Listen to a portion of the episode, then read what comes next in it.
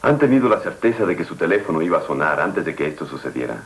¿O alguna vez caminaron en una calle desconocida sabiendo lo que encontrarían a la vuelta de la esquina? ¿Sí? Entonces se enfrentaron al mundo de lo desconocido y están listos para lo que van a presenciar en un minuto.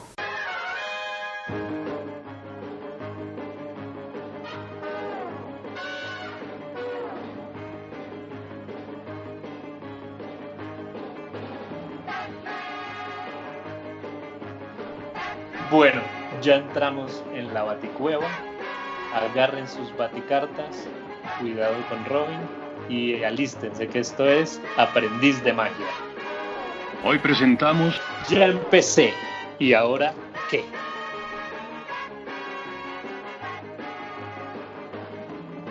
Hola, hola a todos los que nos escuchan. Hoy estamos otra vez con Germán Arciniegas y esto es Aprendiz de Magia. Y quien les habla, Alejandro Tagua. Bueno, Germán, ya empecé. ¿Y ahora qué? Eso es lo que nos preguntamos muchos cuando aprendemos a hacer magia, terminamos el taller, tal, listo, aprendimos y, ahora. Oh, ¿Y ahora? ¿Quién podrá defenderme? Pues nosotros planteamos este tema y dijimos, bueno, ¿por qué? Por ejemplo, cuéntenos, ¿usted qué hizo después de que aprendió magia en el taller? Yo salí del taller yo quería seguir y seguir y seguir y seguir en mi, en mi adicción de la magia, consumiendo magia, pero de verdad no sabía muy bien qué fui a una tienda de magia eh, que me recomendaran un libro. Me fui por algo importante, no quise ninguna pendejadita, sino quería algo serio. Me acuerdo que me compré The Royal Road to Car Magic, que en español es El camino fácil de la cartomagia. Maravilloso. Y arranqué con ese libro a tragármelo como si fuera hamburguesa con papas fritas. Mm, hamburguesas. Después me empecé a comprar otros yo me fui por el camino de los libros, hermano, después de, su taller, eh, hasta que llegué a las clases personalizadas con Luis Otero, que le mandamos un saludo, si está escuchando esto. Y ahí también empecé a aprender mucho más, pero uno quiere y quiere y quiere consumir y quiere consumir. Es un tema, es como una adicción de verdad. Y un saludo a Luis y de paso decir que él también tiene un podcast que se llama Dos por Delante. Búsquenlo por ahí. También este link seguramente lo pondremos en los en los eh, créditos de esto. Bueno, entonces después de arrancar, hermano, de saberse los primeros efectos, ¿cuál debe ser el camino correcto para seguir? Si tomas la pastilla azul, fin de la historia. Despertarás en tu cama y creerás lo que quieras creerte. Si tomas la roja, te quedarás en el país de las maravillas. Pues yo diría que la magia es un arte, por lo tanto no existe un camino correcto. O sea, no hay ni siquiera existe un camino, o sea, hay muchísimos pero lo que hay que tener es mucho cuidado de por dónde se va. Por la derecha es seguro, por la izquierda es seguro, por en medio, tarde o temprano, te aplastan como a una uva. Aquí en karate es lo mismo. Si practicas karate, hazlo. Si no practicas karate, no. Si practicas karate a medias, como a una uva. Yo lo que aconsejaría es aprender primero a caminar y después a correr. Encerar, mano derecha. Pulir, mano izquierda. Encerar, pulir. Respirar por la nariz. Fuera por la boca. Encerar, pulir. Haga cuenta que usted va a estudiar medicina y en primer semestre se mete a Em, hacer una cirugía a corazón abierto. Hay un proceso que hay que, que seguir, que es normal, y el que usted siguió, pues es, digamos que el ideal, es maravilloso, seguir por un camino de los libros, libros para principiantes, entre comillas, porque nosotros los que llevamos más tiempo, nos vamos a esos libros siempre en búsqueda de, buen material, porque los efectos sencillos son los más, son los más poderosos, aunque ustedes no lo crean, los efectos más sencillos son, los más poderosos. Pero yo pienso que lo que hay que hacer es empezar a explorar, empezar a explorar sin querer seguir muy al, al experto, pues muy al, al, al, difícil, sino ir por las cosas sencillas, tranquilos, normal, primero tienen que estar en kinder, transición, y luego en primero, segundo, y, ir paso a paso, lo más importante es eso, pienso. No, y es verdad que, que lo que usted acaba de decir es muy importante y quiero subrayar en eso.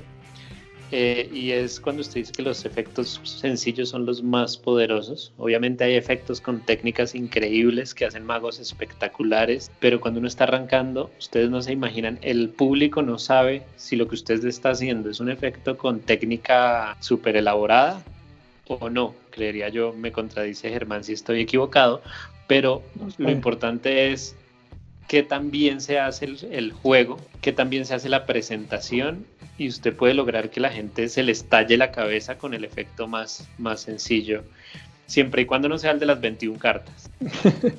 sí, es el que sabe todo el mundo. Dice, te va, te, seguro, y seguro tú que estás escuchando allá, te vas a topar con esto. Decir, yo me sé uno, venga, se lo hago y tres grupos de, de siete cartas, que igual hay versiones de eso, aunque ustedes no lo crean, increíbles. O sea, hay versiones muy, muy chéveres de, de truco que yo recomendaría en el caso de que les muestren esa magia, ustedes aprendan otra con ese mismo principio y le rompan la cabeza a todo el mundo, que eso es muy chévere. Bueno, muy bien, pero entonces en el capítulo pasado, Germán, hablamos de lo primero que uno debe aprender, hablábamos de algunos efectos automáticos y semiautomáticos que esperamos que los que nos estén escuchando ya se sepan algunos, pero eh, a mí me gustaría saber qué otras técnicas ya uno debería empezar a dominar cuando, cuando uno está arrancando en esto, por ejemplo, de la cartomagia, ¿qué, Diga técnicas, nombrémoslas para que las personas sepan qué buscar. Esa es una excelente pregunta. A usted le encanta la técnica, ¿no? Lo veo obsesionado. Una cosa que no saben de, de, de, de Tawa, porque no lo dijo en el pasado,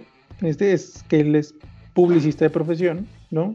Él es diseñador gráfico, un diseñador brutal, y obviamente, ergo, a consecuencia de eso, le encanta la técnica. Y está bien, y eso está bien, eso está chévere, pues uno se mete en la magia con, con lo que uno le, le, gusta y nos gustaría saberlo, de hecho, ¿por qué no, no les escriben esas cosas? Escríbanos a las redes, también tenemos en arroba aprendiz de magia o en arroba pastomalle que, que, que les gusta hacer además de la magia, que está chévere. Pero bueno, ¿qué técnicas? Pues les hablo de las técnicas. Entonces, como ya saben, efectos semiautomáticos, automáticos, que eso salen prácticamente sin técnica, hay, hay dos que me, que, me, que me, parecen muy importantes. Y la primera es el salto, eh, que es aprender a controlar una carta elegida de un espectador. Eso le da a uno, se le abre a uno un abanico de posibilidades después de eso, impresionante. El hecho de que el espectador elige una carta, la devuelva al mazo y tú ya sepas exactamente dónde está, una maravilla. O antes de esa pueden explorar la carta guía, por ejemplo. La carta guía es otra forma de conocer la carta del, del, del espectador que, que, no requiere tanta técnica como el salto y también es una maravilla. Por ejemplo, la carta guía a mí me encanta, me fascina. Al principio, eh, Germán de hecho fue el que me la enseñó y uno como que la es algo tan simple, es una, es una técnica tan simple que uno cuando ya empieza a aprender otras cosas la deja a un lado porque cree que esto es muy básico. Pero un día, eh, Henry K., un, un, gran mago que le mandamos un saludo, Salud. saludo aquí a Henry K., me enseñó, me dijo que no despreciara la carta guía. Y me hizo uh -huh. un par de juegos ese día, él que es un mago muy experimentado con carta guía, que yo quedé totalmente loco y me decía, esto solo es carta, carta guía. Hay muchas formas de la, de la carta guía, entonces Nunca crean que porque están aprendiendo una cosa, entonces ya la anterior es muy básica y no la vuelven a hacer. Eh, se los doy como un consejo personal que me pasó a mí y hoy en día amo, amo las técnicas básicas, los efectos básicos, sobre todo para hacerlos cuando uno está borracho. no, con esto no estamos incitando a los que nos escuchan a, a probar magia en, esos, en ese en ese estado. De hecho, yo estoy en contra, pero bueno. Y pero de, de hecho, y pasa no, no, solo en la magia, sino en la profesión, ¿no? usted, pues digamos, las técnicas básicas o las fáciles son las más útiles en, en, en, en la situación, pues en todo tipo de, de, de, situación, sin importar la experiencia, porque pues supongo que así es, o no sé si así sea en el diseño, pero al menos en la, la comunicación uno le enseñan la básica de cómo escribir unas, una frase y usted tiene que coger, y eso es la maravilla. Sea, es como que les enseñan ustedes del, las teclas del do, re, mi, fa, sol, la, si, do. O sea, eso es lo más importante. Exactamente. Por ejemplo, les voy a contar una anécdota eh, eh, con la carta guía que me pasó. Yo llevaba aproximadamente ocho meses, siete meses en la magia, no llevaba mucho más. Estaba en Londres, había viajado con mi familia a Londres y había un mago callejero. Yo me acerqué y le dije que yo sabía hacer magia, que estaba aprendiendo. Le dije, quiero que hagamos un juego los dos. Y simplemente le susurré al oído en inglés, le dije key card. o sea, carta guía en inglés, y ya no le dije nada más. El público estaba como ahí reunido y yo quería como, como hacer algo, y entonces eh, pedí a alguien que eligiera una carta y le dije, no se la muestres al mago. Y cuando hice eso, lo que hice fue la técnica de la carta guía. Perdí la carta en la baraja, le entregué el mazo de cartas al, al, al mago y él adivinó la carta y ustedes no saben la cara de la gente y fue con eso de la carta de la carta guía eh, fue brutal fue una anécdota eh, brutal. Y hay algo muy importante que usted dijo y es no despreciar. Que uno empieza como como cuando uno empieza a aprender mucho por eso yo le recomiendo ir bajen la velocidad. Uno cree que, que porque la técnica es más difícil es mejor y muchas veces no. Muchas veces usted puede hacer lo mismo que hace con esa técnica muy, muy complicada, lo puede hacer con una más fácil. Entonces, pero eso lo van a ir aprendiendo cuando van viendo más efectos. Pero lo importante es lo poquito que uno sabe, hermano, practicar mucho, ¿cierto? Sí. ¿Cómo, cómo sí. es ese practicar? Porque no le dicen, hay que practicar mucho. Es la primera ley. Y si usted, de hecho, ¿por, ¿por qué? Porque es la primera ley, porque casi todos los magos te dicen lo mismo. ¿Qué es un consejo? Practicar, practicar y practicar. Entonces yo digo, ok, practicar, practicar y practicar está bien y lo digo tres veces. ¿Por qué? Porque uno debe practicar tres veces. La primera vez es practicar el efecto en tu casa, en tu sitio de, trabajo, donde, donde, te sientas cómodo, practicarlo bien, que no te salga nada mal, que no falles. El segundo practicar es hacerlo con gente conocida, de confianza, con, la, con los que puedas fallar. Tu novia, tu mamá, a los que ya les has mostrado magia. Que si falla, pues no sea tan grave. Que si falla, ah, bueno, me falló, hazlo bien la siguiente vez está perfecto porque eso uno puede ahí ir corrigiendo cositas. Y, el, y, la, y, la, tercera vez ya es lanzarse a practicarlo, entre comillas, con desconocidos, con, con, público nuevo. Entonces ya lo hiciste en tu casa, ya lo presentaste con gente más con, con confianza, allá tuviste oportunidades de corregir y corregir para que cuando lo hagas ante gente que te está viendo por, por primera vez, pues te salga muy bien. Y eso es una maravilla. Ese consejo es buenísimo, sobre todo las tres, las tres practicadas fue una de las cosas que me encantó del taller de Germán. Eh, el primer practicar no es solo uno, ¿no? El primer practicar con uno es 20 veces, mm. eh, pero como decía eh, Penn en el, en el taller de Masterclass, que se lo super recomendamos, en Masterclass sí. hay un taller, un mini Masterclass de Penny Teller, grandes magos, que después hablaremos de ellos él decía que hay que practicar mucho, pero la magia, a diferencia de otros artes como la música, como eh, la pintura, por ejemplo, como la pintura, la magia uno no la puede hacer solo y ya. Un, pintor se puede quedar pintando solo toda su vida y pinta y lo logra. Un músico puede hacer música solo, pero la magia ocurre en la cabeza de los demás. Entonces uno no puede hacer magia solo. Uno practica el juego solo y ya después sí su gran debut en la sala de la casa con la abuelita, la tía, el sombrero de mago. Yo a los, no se rían de eso, que no hay que ser niño para hacer eso. Mis primeras shows de magia fueron así a los 35 ah, años. Sí, claro. Normal, eh, normalísimo. Fueron con mis tías, mis tías y mis primos y, y entonces haga magia y, y eso, eso, es muy bonito. Entonces esos son los primeros shows. Y para esto, pues como un paréntesis, viendo el futuro de, de para dónde va este podcast y demás, porque va a haber un, un, un, episodio donde vamos a hablar de ese primer show de magia. Pero algo que quiero destacar de lo que acaba de decir Alejo es que el primer show a los 35 años que dice otra cosa bonita de la magia, que no importa la edad que tengas, nunca es tarde para empezar. No son los años, linda, es el kilometraje.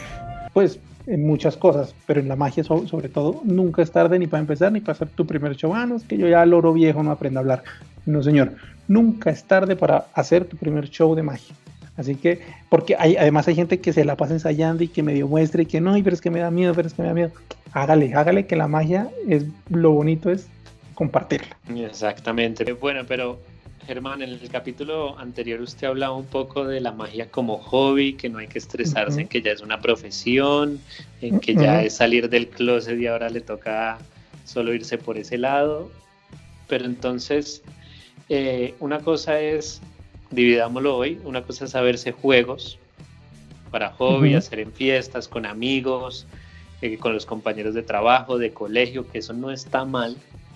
Y la otra es eh, ser mago, ¿cierto? Entonces, sí. ¿qué hace a un mago un mago? Me la tiró al ángulo, man, ¿cuál? Messi, en un tiro libre.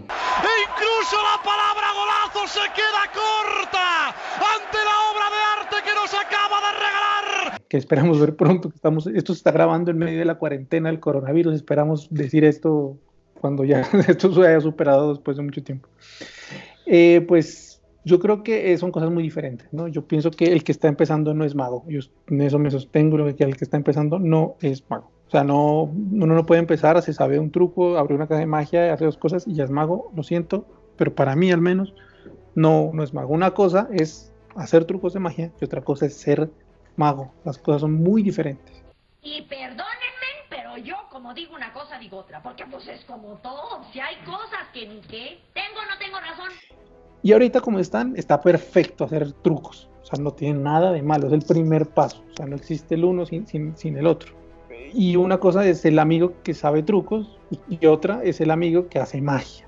Una cosa es el que muestra un truco y ya, y otra muy diferente es el que te hace sentir algo más con eso que estás haciendo. Y, y yo creo que en este momento no hay forma de que el que está empezando lo sepa. O sea, en el, eso se va como averiguando en el camino. Mientras vas explorando, aprendiendo, ensayando, presentando, no va viendo como para dónde va. Si en algún momento dices, no, yo paro aquí, para mí la magia es un hobby y así la disfruto y así me gusta más, perfecto. Pero si hay otra, si otro, en otro momento tú dices, no, esto me gusta mucho, la gente se conecta mucho, yo creo que por mi conocimiento voy a empezar a explorar, a hacer magia, a hacer shows y eso, quieres buscar un camino profesional, perfecto. Y hay otra magia y otros que, que de hecho eh, Agua dijo en el, en el, en el, en el podcast pasado que, que, no son ni lo uno ni lo otro y son unos maestros increíbles como Arturo Dascanio. Es una, que es una locura. Yo pienso que el camino que uno debe tomar en este caso es el que lo haga feliz, que tú te sientas bien con la magia. La magia es un hobby maravilloso, como les dije, te hace muy feliz.